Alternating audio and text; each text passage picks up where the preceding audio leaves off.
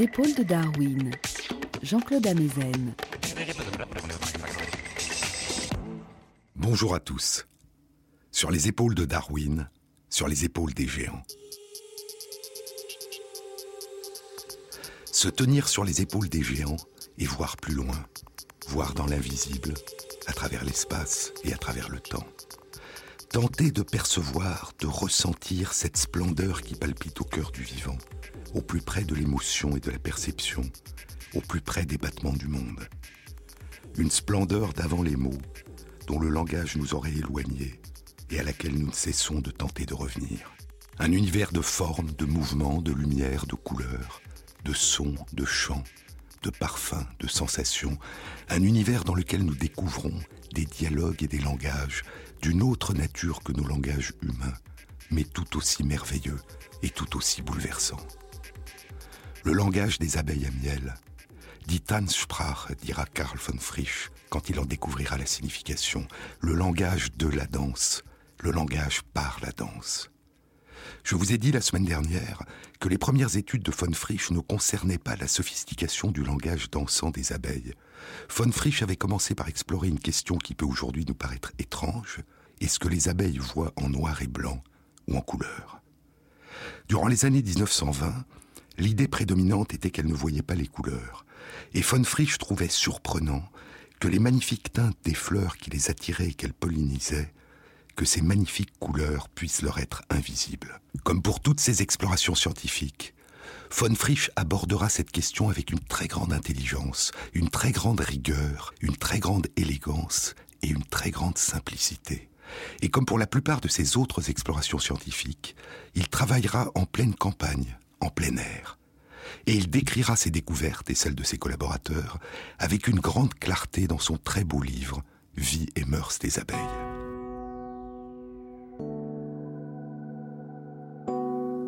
Les abeilles distinguent-elles les couleurs?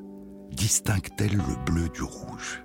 Si le lecteur, lors d'un séjour à la campagne, s'installe en plein air pour déjeuner, et si son repas comprend du miel, écrit Karl von Frisch, il se peut que les abeilles, attirées par l'arôme, viennent s'attabler à ses côtés. Voilà l'occasion de faire une expérience toute simple, pour laquelle il n'y a besoin que d'un morceau de papier rouge et de deux morceaux de papier bleu tous trois de même grandeur, et d'un peu de patience. Éloignons le récipient qui contient le miel, après en avoir déposé quelques gouttes sur l'un des papiers bleus, et nous plaçons alors ce papier bleu sur la table, poursuit von Frisch. Il ne faudra pas longtemps pour que les abeilles qui sont là découvrent les gouttes de miel et se mettent à s'en délecter. Elles remplissent leur jabot de miel, l'apportent à la ruche, le confient à leur sœur, et reviennent quelques minutes plus tard profiter de leur aubaine. Laissons les abeilles aller et venir un moment. Puis posons sur la table, à gauche et à droite du morceau de papier bleu qui y est déjà, l'autre morceau de papier bleu et le morceau de papier rouge, en ayant soin de ne pas mettre de miel dessus. Enlevons alors le papier bleu au centre, celui sur lequel nous avions déposé le miel. Il ne reste plus sur la table qu'un papier bleu et un papier rouge, dépourvus de miel. Les abeilles ne s'intéresseront pas le moins du monde au papier rouge. Alors qu'elles ne cesseront de voltiger autour du papier bleu et de s'y poser, bien qu'il n'y ait rien dessus, et qu'aucune odeur de miel ne s'en dégage. Elles ont donc appris que le miel se trouvait d'habitude sur le papier bleu, et elles distinguent donc le bleu du rouge. Von Frisch sait que cette expérience ne suffit pas à établir si les abeilles voient les couleurs. Il sait que certaines personnes, dans de très rares cas, soit depuis leur naissance, soit à la suite d'un accident vasculaire cérébral, ne distinguent pas les couleurs. On dit qu'elles sont achromatopsiques. Elles ne voient aucune couleur. Elles voient le monde sous forme de différentes nuances de gris. Et il sait que les personnes achromatopsiques peuvent distinguer des différences entre les couleurs à partir de différences d'intensité lumineuse qu'elles leur renvoient. Elles distinguent des couleurs comme différentes nuances de gris. Pour une personne achromatopsique, le bleu est vu comme un gris pâle, et le rouge est vu comme un gris très foncé, comme du noir. Si on montre à une personne achromatopsique un papier d'un certain gris clair, et un papier de même texture mais de couleur bleue, elle confondra les deux papiers. Et de même si on lui présente un papier d'un gris presque noir et un papier de couleur rouge. Von Frisch va donc entreprendre avec les abeilles une série d'expériences complémentaires pour déterminer si elles distinguent réellement les couleurs. Après avoir réalisé l'étape d'apprentissage des abeilles, un carré de papier bleu avec une goutte d'eau sucrée, puis il retire ce carré bleu et dépose un carré bleu dépourvu d'eau sucrée. Puis il dispose autour de ce carré bleu plusieurs carrés de papier allant du blanc au noir, en passant par toutes les nuances de gris, et il répète les mélanges, avec chaque fois un papier bleu et des papiers d'un gris différent, jusqu'à épuiser la quasi-totalité des nuances de gris. Et les abeilles ne se posent chaque fois que sur les carrés de couleur bleue. Ce qu'elles ont apparemment appris à reconnaître, c'est bien la couleur bleue et non une nuance particulière de gris. Puis von Frisch refait l'expérience d'apprentissage, mais cette fois c'est sur un carré de papier rouge qu'il a d'abord déposé la goutte d'eau sucrée. Les abeilles ont appris à rechercher le papier rouge. Puis il dispose un papier rouge sans eau sucrée, au milieu de carrés de papier allant du blanc au noir en passant par toutes les nuances de gris. Et là, dit-il, et là, une surprise nous attend. Les abeilles qui ont appris à rechercher le papier rouge ne vont pas uniquement vers cette couleur, mais aussi vers le noir et le gris foncé. L'abeille confond le rouge et le noir. Pour elle, le rouge n'est pas une couleur, mais bien l'équivalent d'un gris très foncé. Et ainsi, Karl von Frisch découvre non seulement que les abeilles ont une vision des couleurs, mais que leur vision des couleurs n'est pas la même que la nôtre. Elles ne voient pas la couleur rouge. Mais, dit-il, l'œil de l'abeille est supérieur à l'œil humain à un autre point de vue. Il perçoit parfaitement les rayons lumineux ultraviolets qui nous sont invisibles. Les couleurs émergent dans l'obscurité de notre cerveau. Ce sont des sensations qui s'inventent en nous à partir des influx nerveux que nous envoie notre rétine lorsque la lumière, lorsque des photons de lumière frappent notre rétine. En 1666, Isaac Newton avait montré que la couleur blanche contient toutes les couleurs de l'arc-en-ciel qui nous sont visibles. Il avait découvert que la lumière blanche pouvait, à l'aide d'un prisme, être décomposée en toutes les couleurs de l'arc-en-ciel, et que toutes ces couleurs pouvaient, toujours en passant à travers un prisme, se fondre à nouveau en une lumière blanche. Mais Newton n'avait aucune idée de la manière dont la lumière produit en nous une sensation de couleur. Ou, pour reprendre ces mots, par quel mécanisme, écrit Newton, par quel mécanisme la lumière produit-elle dans nos esprits le fantasme des couleurs?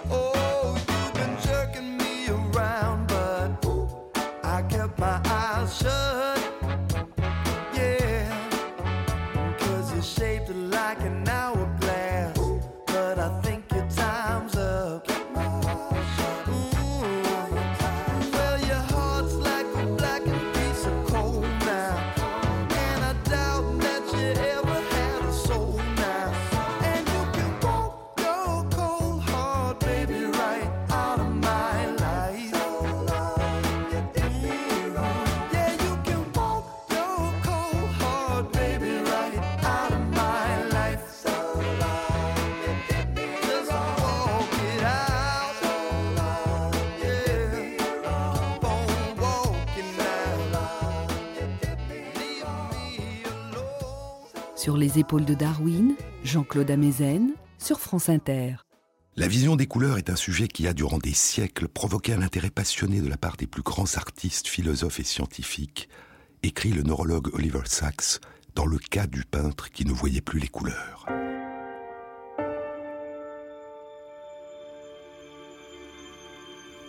Le premier traité qu'écrivit le jeune Spinoza, dit Sachs, le premier traité qu'écrivit le jeune Spinoza concernait l'arc-en-ciel, et la découverte la plus joyeuse du jeune Newton concernait la composition de la lumière blanche. Le grand œuvre de Goethe sur la couleur débute, comme celui de Newton, avec un prisme. Schopenhauer, Thomas Young, Hermann von Helmholtz et James Clerk Maxwell durant le XIXe siècle, ont tous été fascinés par le problème des couleurs, et la dernière œuvre de Ludwig Wittgenstein a été ses remarques sur la couleur. Et pourtant, poursuit Sachs, et pourtant, la plupart d'entre nous, la plupart du temps, nous négligeons ce grand mystère. Par quel mécanisme, se demandait Newton, par quel mécanisme la lumière produit-elle dans nos esprits le fantasme des couleurs?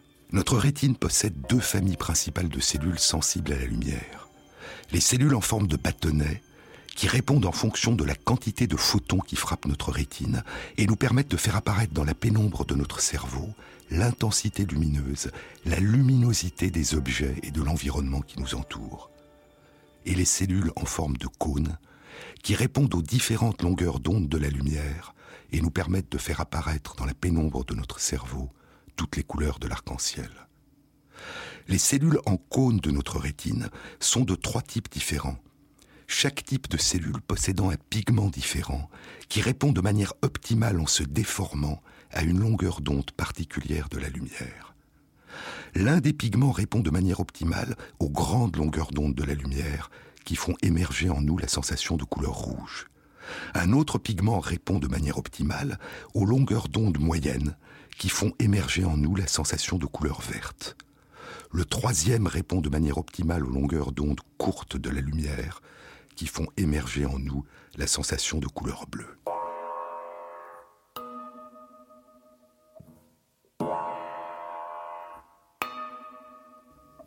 Mais chacun de ces trois pigments répond aussi moins bien à toute une gamme de longueurs d'onde de la lumière qui se situe autour de la longueur d'onde optimale.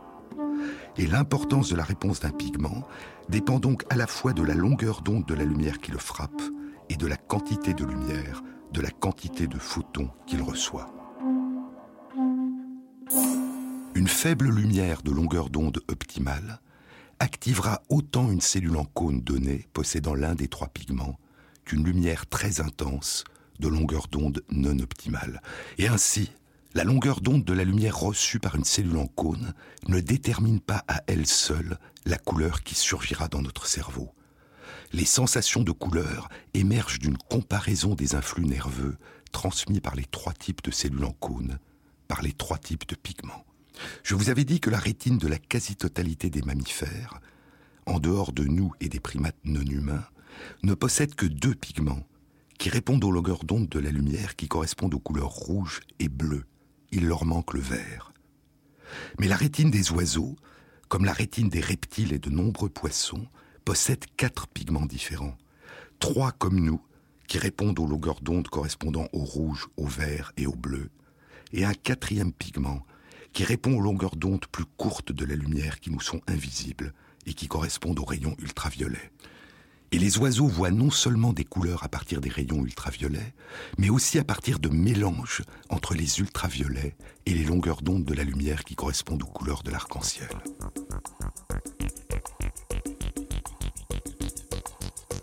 Une autre réalité, un autre kaléidoscope de couleurs dont nous connaissons aujourd'hui la richesse, mais dont nous ne pouvons que tenter d'imaginer les sensations qu'elle produit dans l'esprit des oiseaux. Et il en est un peu de même pour les abeilles. La rétine des yeux des abeilles, ces yeux aux milliers de petites facettes, la rétine des yeux des abeilles répond de manière optimale à trois longueurs d'onde de la lumière.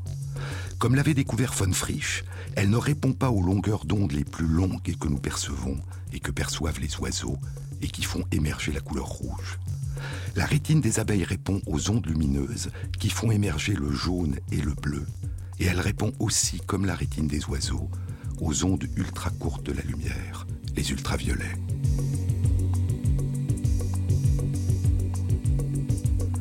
Rouge et bleu pour la quasi-totalité des mammifères.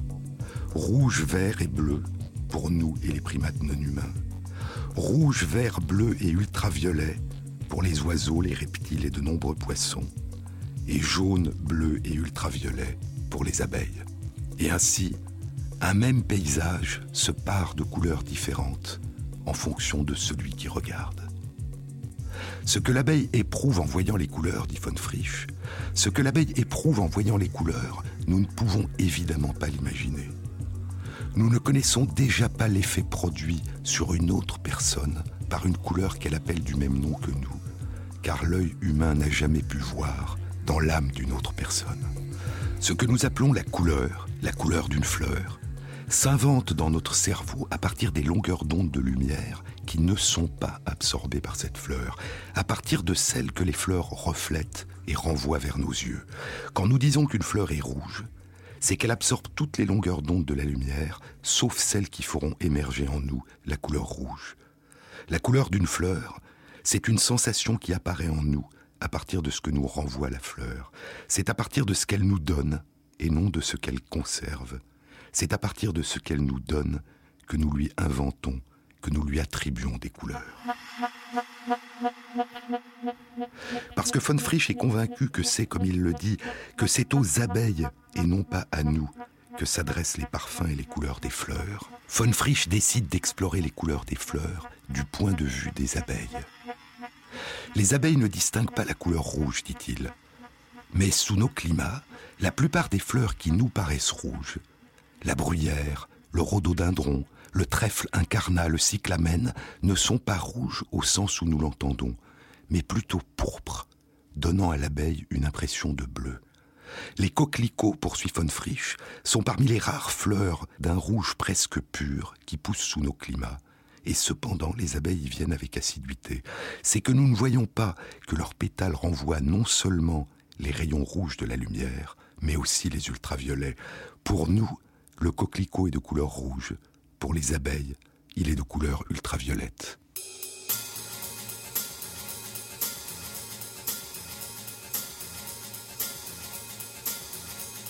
Jean-Claude Amezen sur France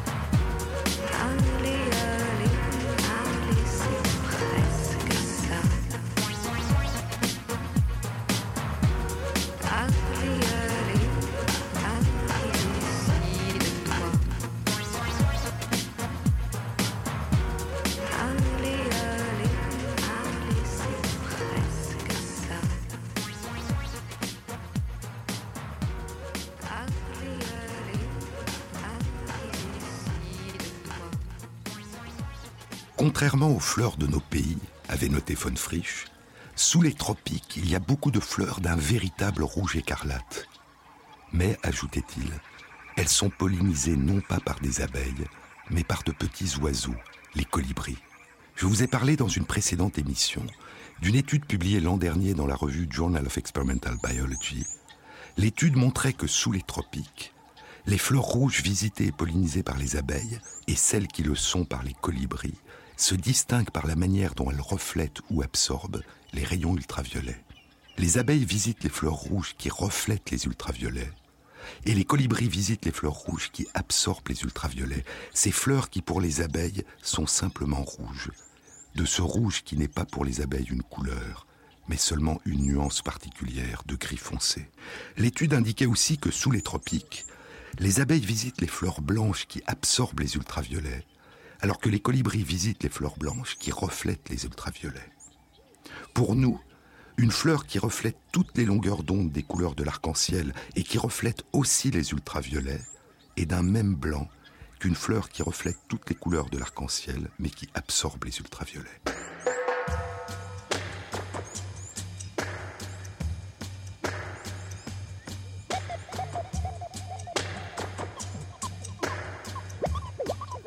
Von Frisch avait essayé de voir les fleurs blanches du point de vue des abeilles. Et il avait noté que les fleurs blanches qui absorbent les ultraviolets apparaissent aux abeilles moins blanches, plus colorées que les fleurs blanches qui reflètent les rayons ultraviolets. Et ainsi, pour les abeilles, les pâquerettes, les fleurs blanches de pommier, les campanules blanches, les liserons blancs et les roses blanches, qui absorbent les ultraviolets à des degrés différents. Pour les abeilles, ce ne sont pas des fleurs d'une même couleur blanche, mais des fleurs parées de différentes couleurs.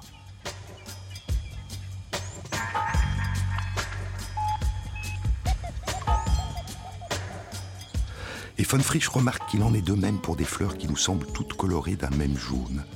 Les fausses giroflées, les fleurs de navet, les fleurs de moutarde, mais elles ne reflètent pas les ultraviolets de la même façon, et elles sont de couleurs différentes pour les abeilles.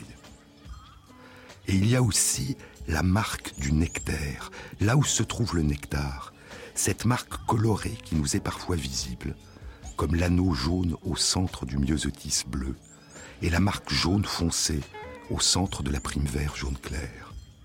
Ce nectaire qui entoure le lieu où se trouve le nectar est signalé non seulement par des couleurs, mais aussi très souvent par un parfum plus fort. Mais dans certaines fleurs, il est signalé aux abeilles par des couleurs qui nous sont invisibles. Ainsi, note von Frisch, la fleur de la potentie rampante est pour nous d'un jaune uniforme. Mais les parties extérieures des pétales réfléchissent les ultraviolets produisant pour les abeilles une couleur qui mélange le jaune et l'ultraviolet. Et au centre, les pétales absorbent les ultraviolets, dessinant pour les abeilles un nectaire d'un jaune pur que nous ne pouvons distinguer de la couleur du reste des pétales. Et ainsi, c'est d'autres yeux que les nôtres qu'attirent ces dessins, ces motifs et ces couleurs.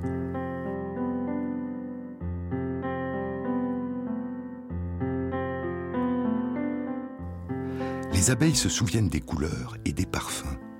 Et von Frisch se demandera s'il existe dans les mécanismes de reconnaissance des abeilles une hiérarchie entre le souvenir de la couleur et le souvenir de l'odeur. Il dépose de l'eau sucrée à l'intérieur d'une petite boîte de couleur bleue qu'il a parfumée au jasmin et qui a une petite ouverture par laquelle les abeilles doivent entrer pour pouvoir accéder à l'eau sucrée. À côté de cette boîte, il a placé d'autres boîtes, ni bleues ni parfumées, qui ne contiennent pas d'eau sucrée. Une fois que les abeilles ont appris à trouver l'endroit où est cachée l'eau sucrée, la boîte bleue parfumée au jasmin, von Frisch retire la boîte qui contient l'eau sucrée et place au milieu des autres boîtes une boîte bleue mais non parfumée et une boîte d'une autre couleur parfumée au jasmin. Aucune de ces boîtes ne contient d'eau sucrée. Dans quelle boîte vont entrer les abeilles? Elles se dirigent vers la boîte bleue c'est la couleur qu'elle repère en premier. Mais ne sentant pas le parfum de jasmin, elles ne rentrent pas à l'intérieur de la boîte. Elles se mettent à volter, et dès qu'elles ont repéré l'odeur de jasmin, elles entrent dans la boîte parfumée, bien qu'elle ne soit pas de couleur bleue.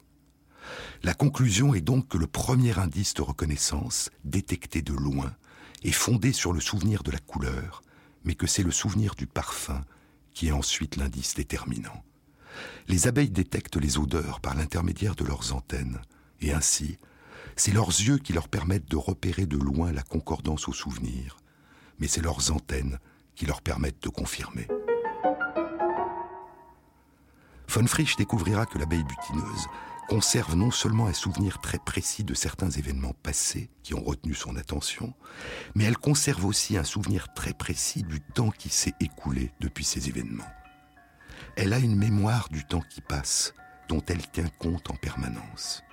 Elle possède, comme tous les animaux et toutes les plantes, une horloge biologique interne, une horloge circadienne qui bat avec une période de 24 heures, et qui est remise à l'heure par la lumière, mais aussi par la température et certains effets de son environnement social. Et l'abeille butineuse couple de manière étroite sa mémoire visuelle et sa mémoire des parfums à son horloge interne. Elle tient compte dans la plupart de ses activités de son horloge interne comme nous consultons notre montre.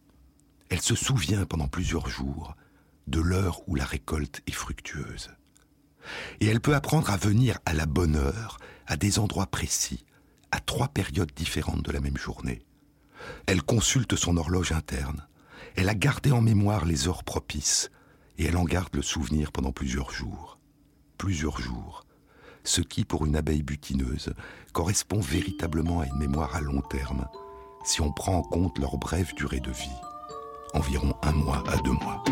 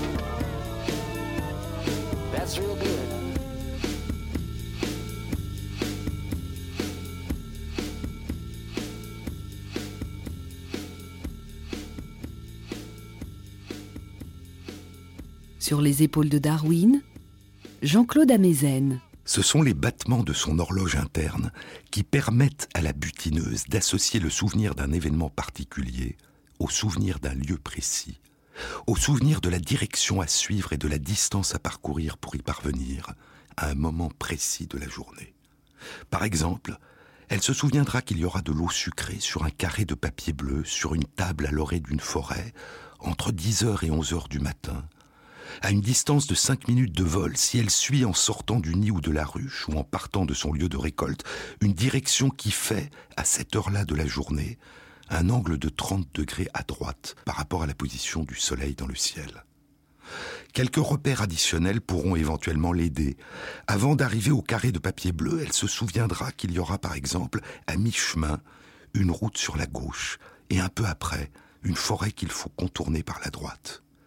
Et je vous avais dit que c'est cette horloge interne qui permet aux éclaireuses et aux butineuses, lors de leur danse frétillante dans l'obscurité du nid ou de la ruche, d'indiquer à leur sœur la direction du lieu de leur récolte, d'indiquer l'angle de cette direction par rapport à la position du soleil dans le ciel.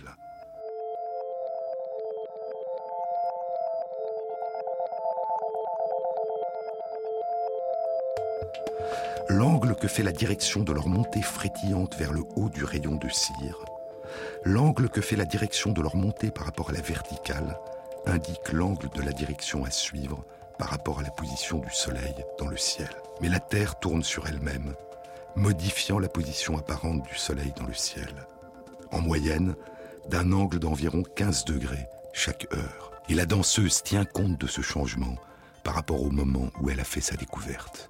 Nous pouvons nous-mêmes, en regardant la position du Soleil dans le ciel, en déduire deux catégories distinctes de renseignements. Si nous disposons d'une information de nature spatiale, si nous connaissons la direction de l'Est, de l'Ouest, du Nord et du Sud, mais que nous ne savons pas quelle heure il est, nous pouvons déduire de la position du Soleil l'heure approximative de la journée. Si le Soleil est à l'est, c'est le matin. S'il est au plus haut dans le ciel, c'est autour de midi. S'il est vers l'ouest, c'est l'après-midi ou le soir. Et les cadrans solaires ont été l'un des premiers outils permettant de raffiner cette utilisation de la position du Soleil pour lire les heures de la journée.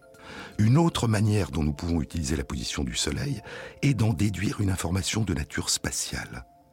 Si nous disposons d'une information temporelle, c'est le matin ou l'après-midi ou le soir, nous pouvons déduire à partir de la position du Soleil, en fonction de l'heure, une information de nature spatiale, directionnelle. Si notre montre indique que c'est le matin, alors la position du Soleil dans le ciel nous indique la direction de l'Est, et nous en déduisons la direction de l'Ouest, du Nord, du Sud. Et nous pouvons alors suivre une direction dans laquelle nous désirons aller, vers le nord-ouest par exemple, c'est-à-dire dans une direction qui fait un angle de 45 degrés à droite de la direction vers l'ouest.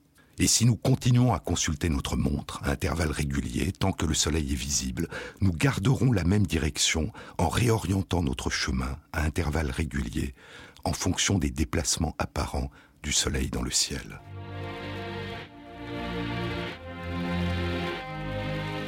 C'est ainsi, semble-t-il, que les abeilles utilisent la position du soleil dans le ciel. Elles ne l'utilisent pas comme une horloge, mais comme un compas, comme un repère spatial. Et comme ce repère est mobile et suit un trajet apparent régulier durant toute la journée, leur horloge interne leur permet de tenir compte en permanence de ce déplacement. Mais comment celles que von Frisch appelle les petites astronomes peuvent-elles connaître les contingences géographiques et saisonnières du trajet apparent de leur soleil dans leur ciel? La course apparente du soleil dans le ciel n'est pas tout à fait la même suivant les saisons, ni dans les deux hémisphères sud et nord. Dans l'hémisphère sud, le soleil se déplace d'est en ouest dans la moitié nord du ciel. Dans l'hémisphère nord, le soleil se déplace d'est en ouest dans la moitié sud du ciel. Dans l'hémisphère sud, il se déplace d'est en ouest dans la moitié nord du ciel.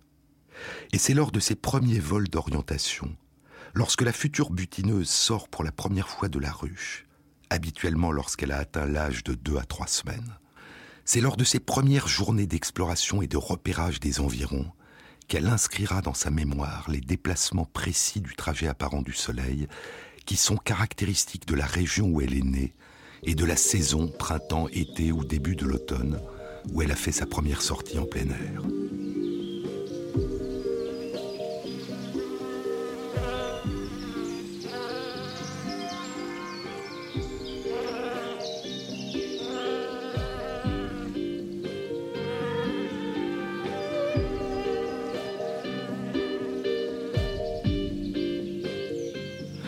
Elle associera, elle calera la dynamique particulière du trajet apparent du Soleil aux heures que bat son horloge interne, à sa mémoire du temps qui passe. Et ainsi, l'abeille butineuse apprend à inscrire de manière définitive l'espace qui l'entoure dans le temps, dans son temps intérieur. Il y a deux semaines, une étude était publiée dans les comptes rendus de l'Académie des sciences des États-Unis par un groupe international de chercheurs néo-zélandais, israéliens et allemands. La question posée par les chercheurs était la suivante. Est-ce qu'une anesthésie générale perturbe la mémoire du temps qui passe?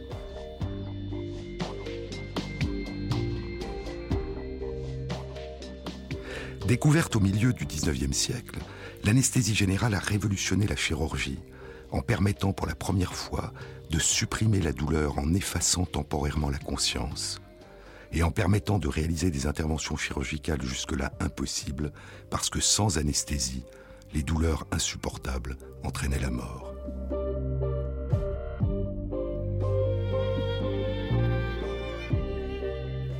Une série de travaux a suggéré que l'anesthésie générale agit en induisant artificiellement des modifications du fonctionnement du cerveau pour partie semblables à celles qu'induisent le sommeil physiologique. Mais il y a des différences, et notamment souvent au réveil, une désorientation temporelle de la personne. Quel jour sommes-nous? Quelle heure est-il? Et souvent une sensation que le réveil survient juste après que la personne ait perdu conscience, contrairement au sommeil physiologique. Il y a souvent une absence de sensation du temps qui s'est écoulé entre l'endormissement et le réveil. Puis la mémoire revient progressivement. Pour ces raisons, il a été suggéré que l'anesthésie générale pourrait avoir comme effet de dérégler les battements des horloges biologiques internes. Et c'est cette hypothèse qu'ont exploré les chercheurs, et ils ont décidé de l'explorer chez les abeilles à miel. Je pense à toi, tu penses à elle, elle pense à lui. Le temps presse, qu'elle lui vaudrait gagner mes lèvres, moi pourtant. C'est toi que j'aime. Toi que j'aime. pleure pour toi, lorsque tu pleures pour elle, elle pleure pour lui. Lorsque je perds mon cœur, elle lui voudrait mon âme entière et moi pourtant. Je veux la tienne.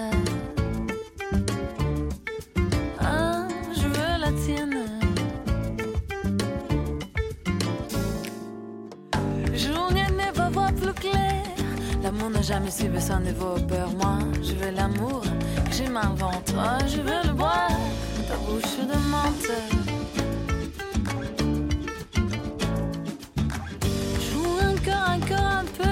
Moi, ta jolie, dans mon bien-aimé, viens prendre l'amour que je te professe. Viens le boire ma bouche de fraises.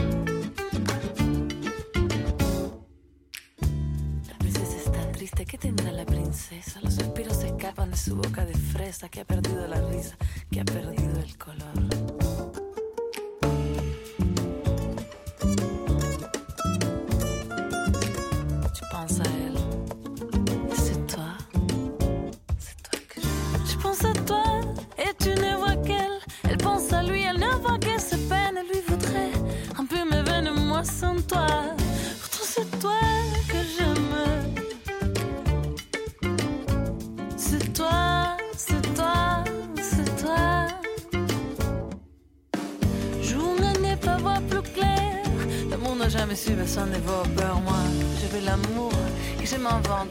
Je veux le boire de ta bouche de menthe.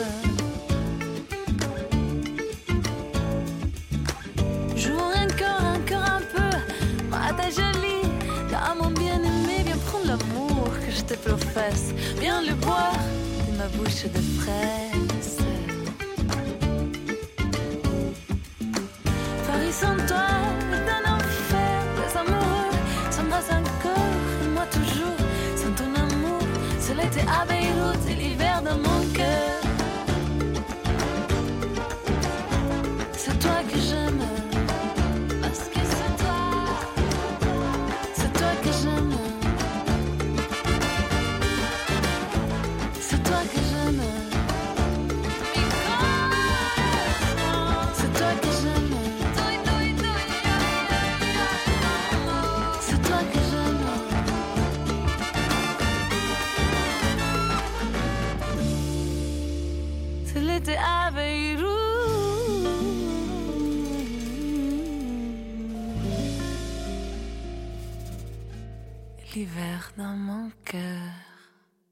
Les médicaments qui provoquent chez nous une anesthésie générale ont un effet semblable dans l'ensemble du monde animal, traduisant la remarquable conservation au cours de l'évolution du vivant des mécanismes impliqués dans le contrôle des états de veille et de conscience. Les médicaments qui nous endorment et nous coupent des sensations provenant du monde extérieur endorment aussi les souris, les oiseaux, les mouches du vinaigre et les abeilles.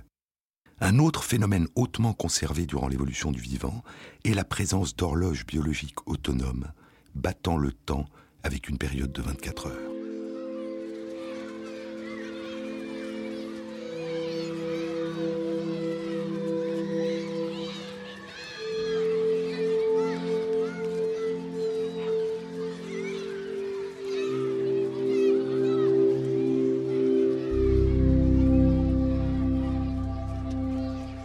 C'est en raison de l'importance que revêt dans les activités quotidiennes des abeilles butineuses, leur mesure permanente et leur souvenir du temps qui passe, que les chercheurs dont l'étude a été publiée il y a deux semaines dans les comptes rendus de l'Académie des sciences des États-Unis ont décidé de prendre Apis mellifera, l'abeille à miel, comme modèle pour explorer l'hypothèse d'un effet de l'anesthésie générale sur le fonctionnement des horloges biologiques internes.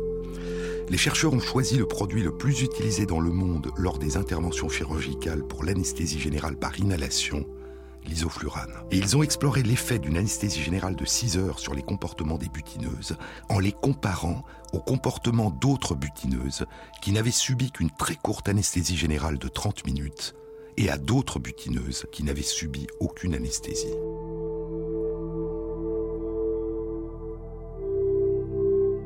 Est-ce qu'une anesthésie générale de 6 heures perturbe la mémoire temporelle des butineuses?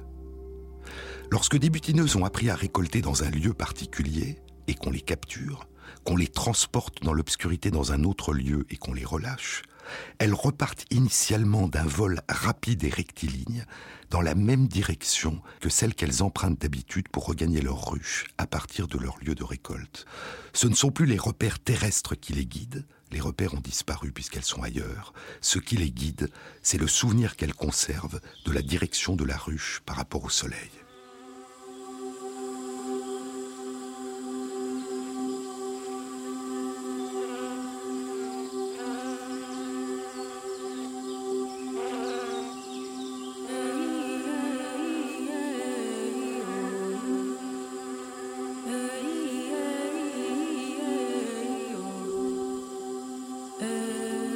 Repartiront donc dans la direction qu'elles croient être celle de la ruche, mais plus tard, ne trouvant pas la ruche, elles rechercheront des repères terrestres et céderont peut-être aussi de leur perception du champ magnétique terrestre.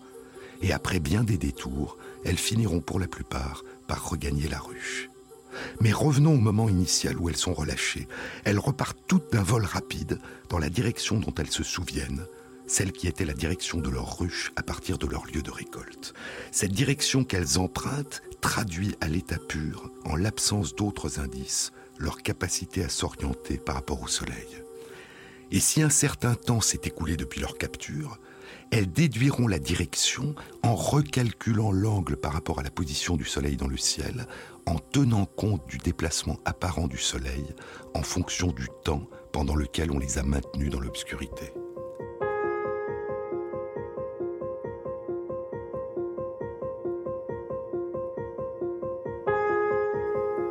Les chercheurs ont capturé des butineuses sur un lieu de récolte sur lequel elles avaient l'habitude de venir butiner.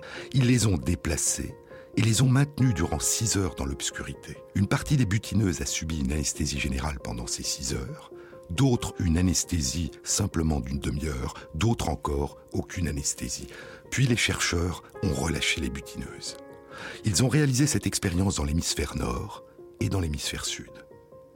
Les butineuses qui avaient été anesthésiées pendant 6 heures avant d'être relâchées se sont envolées dans une direction initiale qui était décalée par rapport aux autres butineuses d'un angle compris entre 60 degrés et 90 degrés, ce qui correspond par rapport au trajet apparent du Soleil à un décalage d'une durée comprise entre 4 et près de 6 heures.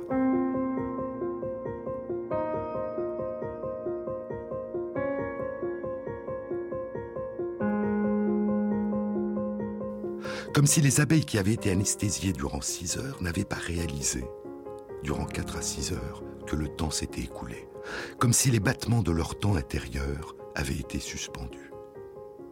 La deuxième expérience que les chercheurs ont réalisée concernait directement la mémoire du temps qui passe.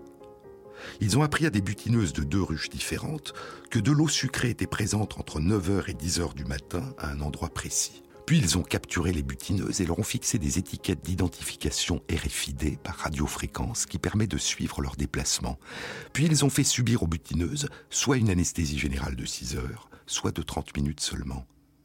Les butineuses qui avaient subi une anesthésie de 6 heures venaient avec plus de 3 heures de retard sur le lieu qui d'habitude contenait de l'eau sucrée. Ce n'est qu'au bout de trois jours qu'elles récupéraient la notion du temps et arrivaient à la bonne heure.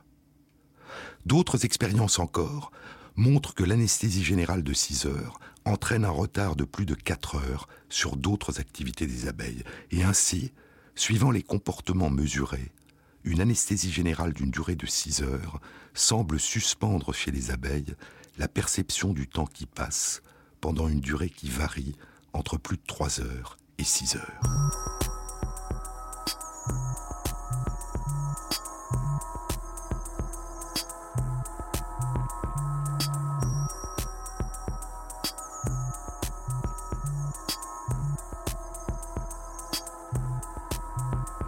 Est-ce vraiment le temps qui est suspendu?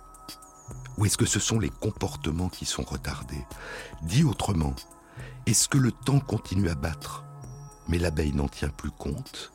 Ou est-ce que le temps a arrêté de battre? Je vous ai déjà parlé dans de précédentes émissions du principe de ces horloges internes. Très schématiquement, chaque cellule fabrique une première molécule qui s'auto-amplifie, sa quantité augmente, mais elle favorise aussi la fabrication d'un répresseur qui va faire diminuer la première. La première molécule augmente donc de plus en plus vite, passe par un maximum, puis diminue en raison de l'effet du répresseur et finit par s'éteindre. Mais la diminution progressive de la première molécule diminue en retour la fabrication du répresseur, qui finit lui aussi par s'éteindre au bout de 24 heures, permettant alors à la première molécule d'être à nouveau produite, et le nouveau cycle de 24 heures recommence.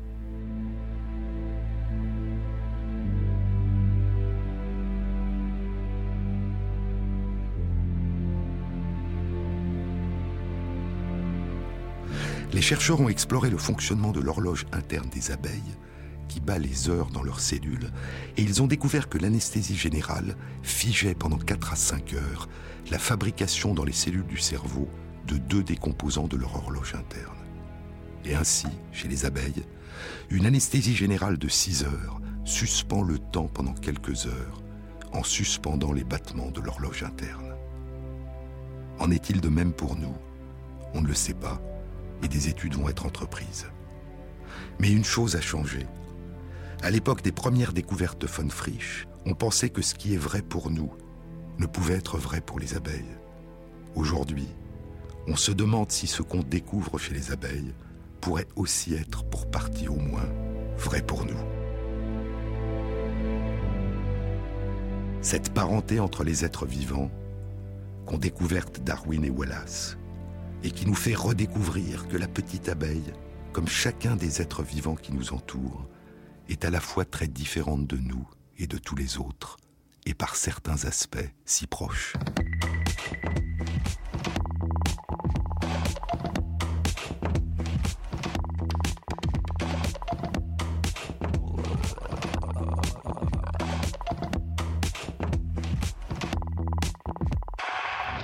Prochaine rencontre du Centre d'études du vivant, Les battements du temps, aura lieu le mardi 15 mai à 19h et aura pour thème L'homme réparé, espoir et limite des neurosciences et de la médecine régénératrice, avec Hervé Schneeweiss et Monique David Ménard. Vous trouverez toutes les informations sur cette rencontre sur la page de l'émission sur le site franceinter.fr. Cette émission a été réalisée par Fabrice Lègle avec à la prise de son Julien Chabassu et Thierry Dupin à la programmation musicale. Et merci à Hugo Combe qui a inscrit sur la page de l'émission les références aux livres et aux articles scientifiques dont je vous ai parlé aujourd'hui. Bon week-end à tous, à samedi prochain.